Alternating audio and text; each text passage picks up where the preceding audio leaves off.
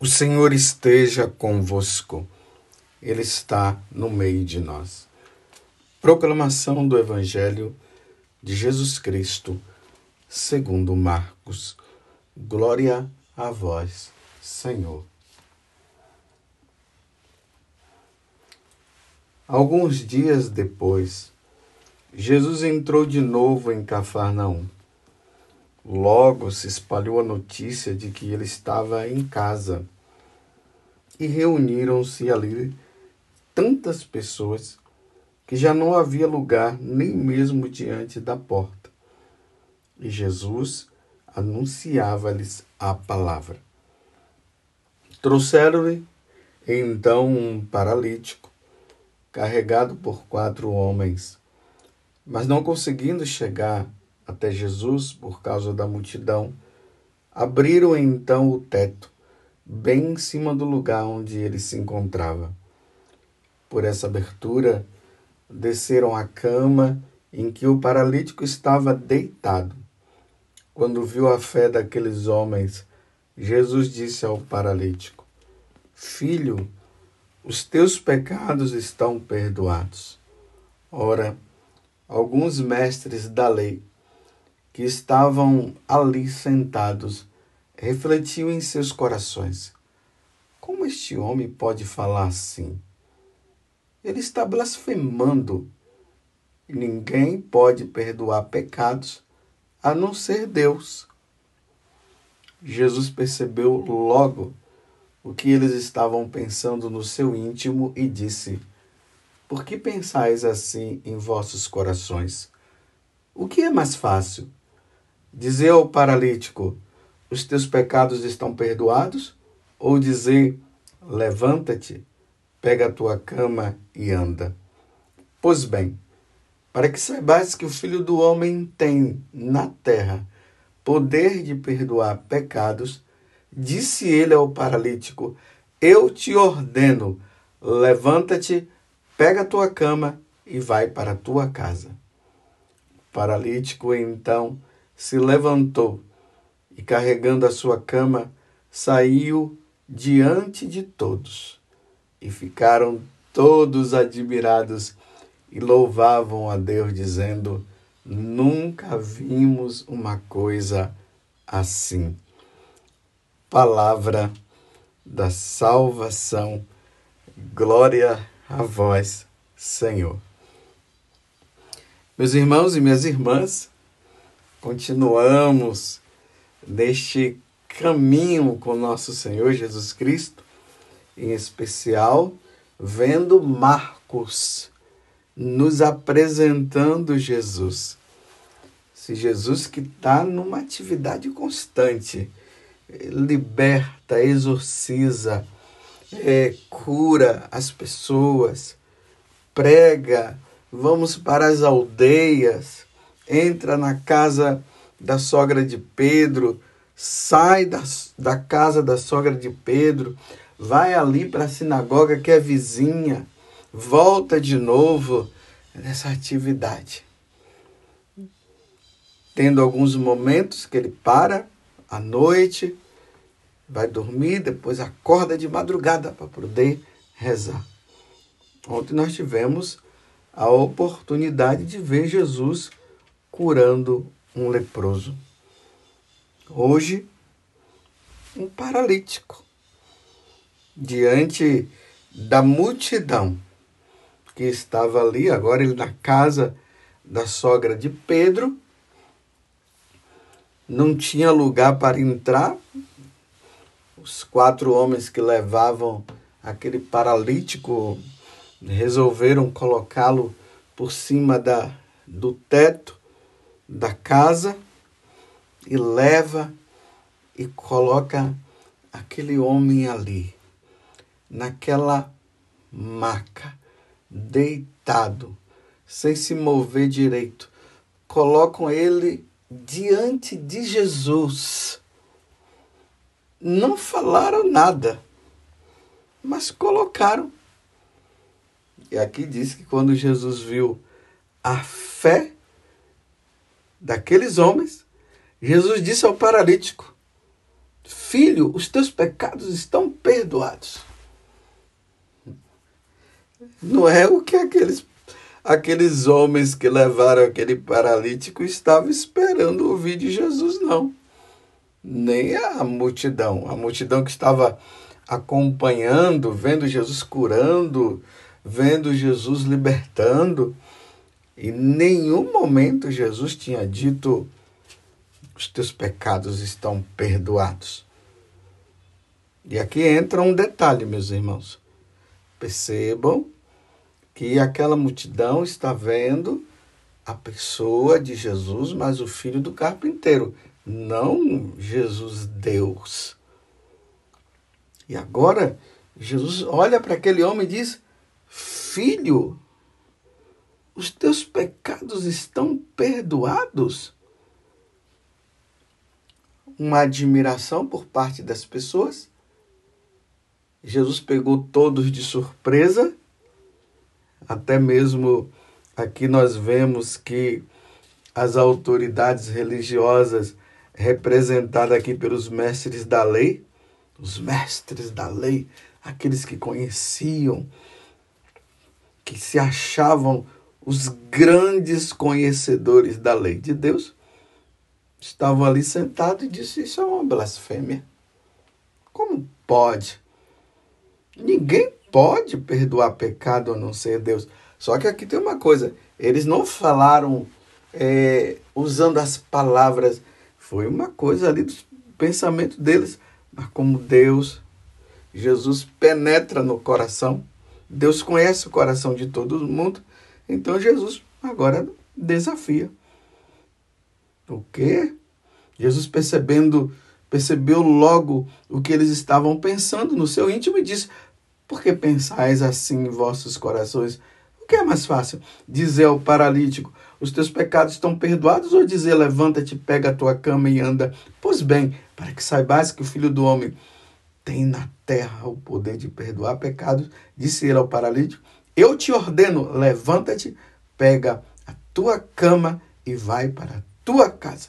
E o paralítico então se levantou, carregando a sua cama, saiu diante de todos e ficaram todos admirados e louvando a Deus, dizendo: Nunca vimos coisa assim. O povão é assim, o povão é desse jeito. O povo se anima, o povo se alegra. Mesmo que eles não estivessem ali é, crendo que Jesus é Deus, mas estavam admirados. Como pode? Que, que coisa maravilhosa. Esse homem, ele usa uma, uma autoridade que ninguém tem. Como? Chegou lá e mandou o paralítico levantar e o paralítico levantou mesmo. Olha lá, povão. Mas as autoridades religiosas estavam preocupadas. Mesmo Jesus provando, porque ali Jesus provou que ele é Deus. Porque eles estavam duvidando, dizendo que Jesus estava blasfemando, e Jesus provou naquele momento que ele é Deus. Então ele pode sim perdoar pecado. Estamos diante daquele que pode perdoar os nossos pecados. Jesus Cristo.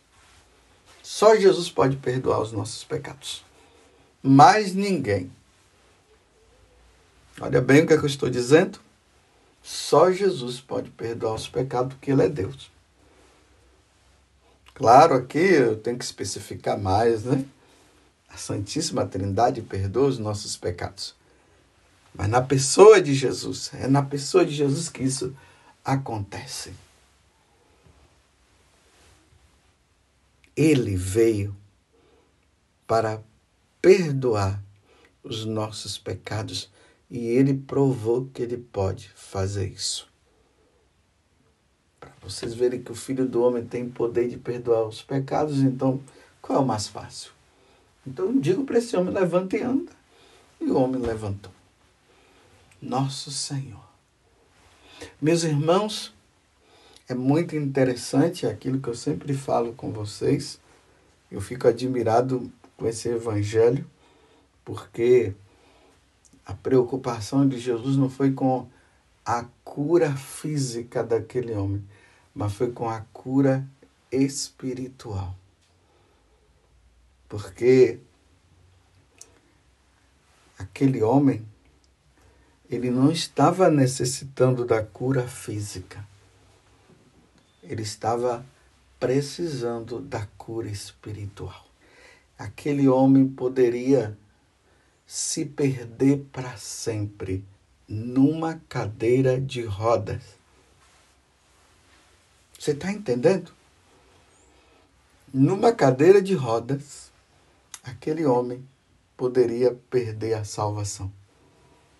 E como Jesus é Deus, ele não se preocupou com a cura física, ele se preocupou em perdoar o pecado daquele homem. Então aqui tem um, um grande ensinamento. Entre a cura física, que é importante, e a cura espiritual, Deus vai sempre preferir a cura espiritual. Deus quer o perdão dos pecados.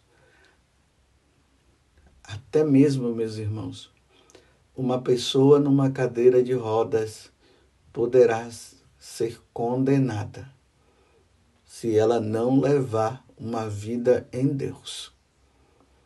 Nós que somos sacerdotes e atendemos confissão, nós entendemos muito bem isso. Quantas vezes ali no, no confessionário entra uma pessoa que é cega, entra uma pessoa sentada numa cadeira de rodas, né? Talvez ali na sala aonde os penitentes estão esperando para confessar. Os penitentes podem até olhar, né? Vendo, quer seja uma pessoa paralítica ou uma pessoa até mesmo cega, e diz assim: Mas que pecados aquelas pessoas podem ter para estar tá aqui se confessando. Aquele dali é cego, aquele outro lá é paralítico. Como? Não se enganem, meus irmãos. Porque nós, sacerdotes, ouvimos coisas que vocês nem acreditam. Uma pessoa numa cadeira de rodas pode até ser uma assassina, ela pode até ter matado uma outra pessoa. Uma pessoa cega pode até ter feito, ter feito um grande mal. Não sei se vocês estão entendendo o que eu estou dizendo. Eu não sei que tipo de pecado aquele paralítico tinha. Eu só sei que quando Jesus olhou para ele, Jesus disse: Filho, os teus pecados estão perdoados. Por que, que Jesus não disse logo, levanta-te e anda? Não, alguém pode dizer assim, não, é que Jesus queria provar que ele é Deus, então ele fez toda aquela encenação para os fariseus pensarem, os doutores da lei, no caso, pensarem desse jeito, para depois ele curar fisicamente o homem. Não, meus irmãos, não foi. Não foi. Aquele paralítico estava precisando ser perdoado dos pecados para não perder a alma dele. Aqui na carta aos Hebreus, é, que nós estamos vendo também na liturgia, Hebreus capítulo 4, do versículo 1 ao 5, depois ponto, versículo 11 começa dizendo assim: Irmãos, tenhamos cuidado. Enquanto nos é oferecida a oportunidade de entrar no repouso de Deus, não aconteça que alguém de vós fique para trás. Então, para quem está lendo a carta aos Hebreus aqui na liturgia da missa, ou você pode também ler, você vai perceber que o autor da carta aos Hebreus ele está se referindo ao povo que foi liberto de do faraó, povo hebreu que estava no Egito e Moisés foi enviado para libertá-los, eles foram libertados. Eles passaram pela água, ou seja, pelo mar, a pé enxuto, porque o mar se abriu e eles viram o poder de Deus. Faraó estava vindo atrás dele para destruí-los. E no momento certo eles passaram e o faraó junto com os outros foi passar e foram engolidos pelo mar. E eles viram o prodígio de Deus. Eles entraram no deserto. Quando eles tiveram sede, embora eles murmurassem, Deus deu água, eles tiveram fome, Deus deu, deu comida para eles, deu o maná do céu, mas aquele povo era um povo de cabeça dura. Chegou o ponto deles até sentir saudade das cebolas do Egito, que o significado aqui é esse. Eles queriam voltar, eles estavam livres e eles queriam voltar. E aí, ontem nós vimos, né, a carta aos Hebreus e também o salmo que dizia: olha, se hoje ouvir, se vocês ouvir a voz do Senhor, não endureçais o seu coração. Não endureça seu coração, para não ficar para trás. Aí agora ele está tá complementando. Tenhamos cuidado. Enquanto nos é oferecida a oportunidade, porque Deus está dando todos os dias a oportunidade para nós entrarmos no repouso, ou seja, para nós entrarmos no céu. Porque na, aquele povo que saiu do Egito, a grande maioria não entrou na terra prometida, não. Eles não entraram. Até Moisés não entrou. Então é um alerta que Deus está nos dando. Deus todos os dias nos dá a oportunidade. Aí na, no, no Evangelho de hoje nós vimos a oportunidade daquele paralítico. Ele foi levado pelos amigos dele e chegando lá, Jesus perdoou os pecados dele. Que pecado será que aquele paralítico estava, meu Deus do céu? Só Jesus sabe, porque Jesus penetrou no coração dele e viu. E ele também, né? Provavelmente, o paralítico sabia e Jesus sabia. E ali perdoou. Será que ele era do tipo que estava blasfemando, estava ali dizendo que Deus era culpado de ele estar ali em cima daquela cadeira e Deus não o tirava? Não sei. E qual outro tipo de pecado que ele poderia ter praticado? Eu não sei. Eu só sei que Jesus olhou para ele e foi a oportunidade e ele foi perdoado dos pecados dele. Não existe coisa, ou melhor, não existe palavra mais importante na face da terra do que essa. Os teus pecados estão perdoados. É lamentável que hoje em dia nós ainda encontramos pessoas que nunca se confessou. Pessoas católicas. Aqui, se tem gente de outras religiões, não acreditam na confissão, no sacramento da confissão, isso é problema deles. A oportunidade Deus vai dando. Esperemos que um dia eles se convertam e entendam isso. Mas nós católicos que passamos pela catequese e tudo, pessoas com 30, 40 anos que não confessa e estão com aquela mentalidade eh, protestantizada, dizendo assim: ah, eu vou me confessar com os homens. Olha, leia lá o, o Evangelho de São João, no capítulo 20. Quando Jesus ressuscita, ele entra ali no cenáculo e fala para os apóstolos. Sopra, eles recebem o Espírito Santo. Jesus diz: A paz esteja convosco. Depois Jesus diz: Aqueles a quem perdoardes os pecados, serão perdoados. Aqueles que vocês retiverdes serão retidos. Graças a Deus a igreja compreendeu que Jesus estava ali, naquele momento, instituindo o sacramento da penitência, dando aos apóstolos o poder de, em nome de Jesus, eles perdoarem os pecados. Tanto que hoje, vocês notem que no início da homilia, eu frisei bem: quem perdoa os pecados é Jesus. Claro, quando eu estou ali no confessionário, não é o padre José Augusto, não é a pessoa do padre José Augusto, é Jesus Cristo que está ali, na minha pessoa, exercendo o poder de perdoar os pecados.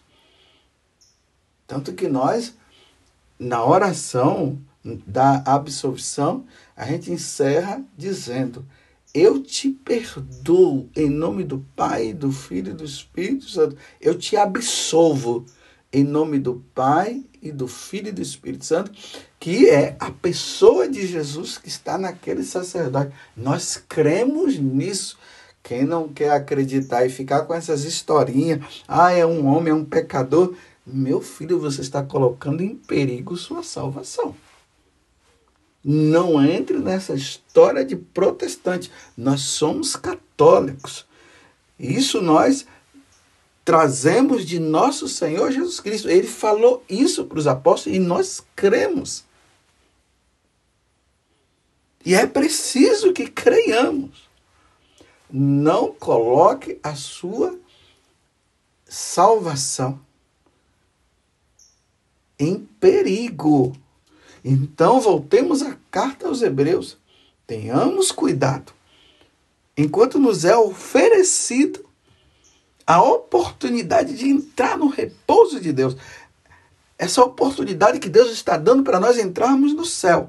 Não aconteça que algum de vós fique para trás. E aí ele vai mostrando depois que teve pessoas que, muitos de, daqueles hebreus, não entraram na terra prometida. Eles endureceram o coração, eles não entraram. E Deus dá a oportunidade a todos. Você compreende? Vamos levar uma vida santa. Ah, você não quer confessar? Não, né? Então seja santo. Então tenha uma vida santa. Para você não confessar os seus pecados diante de um sacerdote, você tem que ter o naipe de Nossa Senhora. Nossa Senhora foi concebida sem pecado e ela não teve pecado, não. Eu não vou nem falar de Jesus. Estou falando de Nossa Senhora. Você tem que ser do naipe de Nossa Senhora. Então você tem que ser ter sido concebido sem pecado para você não confessar. Então você, se você não quer confessar, é porque você não tem pecado. Você não tem? Ah, eu tenho, mas não vou confessar com um, um sacerdote que é um homem pecador. Então você está indo contra a vontade de Deus a oportunidade Deus está dando. Depois, diga que eu não avisei. Então eu tenho plena consciência que eu estou falando para você aqui, que nós precisamos nos confessar, porque nós somos pecadores. E nós precisamos buscar um sacerdote para nós sermos absolvidos. Ah, mas eu procurei esse padre, ele não quis. Olha, não existe só um padre na face da terra, não. Procure. Se você tivesse com câncer e um em estágio avançado e tivesse é, você tivesse ido nesse nesse determinado aí médico e o médico não tivesse é, não, não, vamos supor não quisesse te te receber ou te atender, você iria buscar outro. E se aquele outro também não desse certo, você iria buscar o outro. E, e assim por diante. Porque você não iria querer morrer. Então, se você quer ir para o céu, se você não quer ter a morte eterna, que é a condenação eterna, então, olha, busque, procure, você vai encontrar. Louvado seja nosso Senhor Jesus Cristo, para sempre seja louvado, e a nossa mãe Maria Santíssima.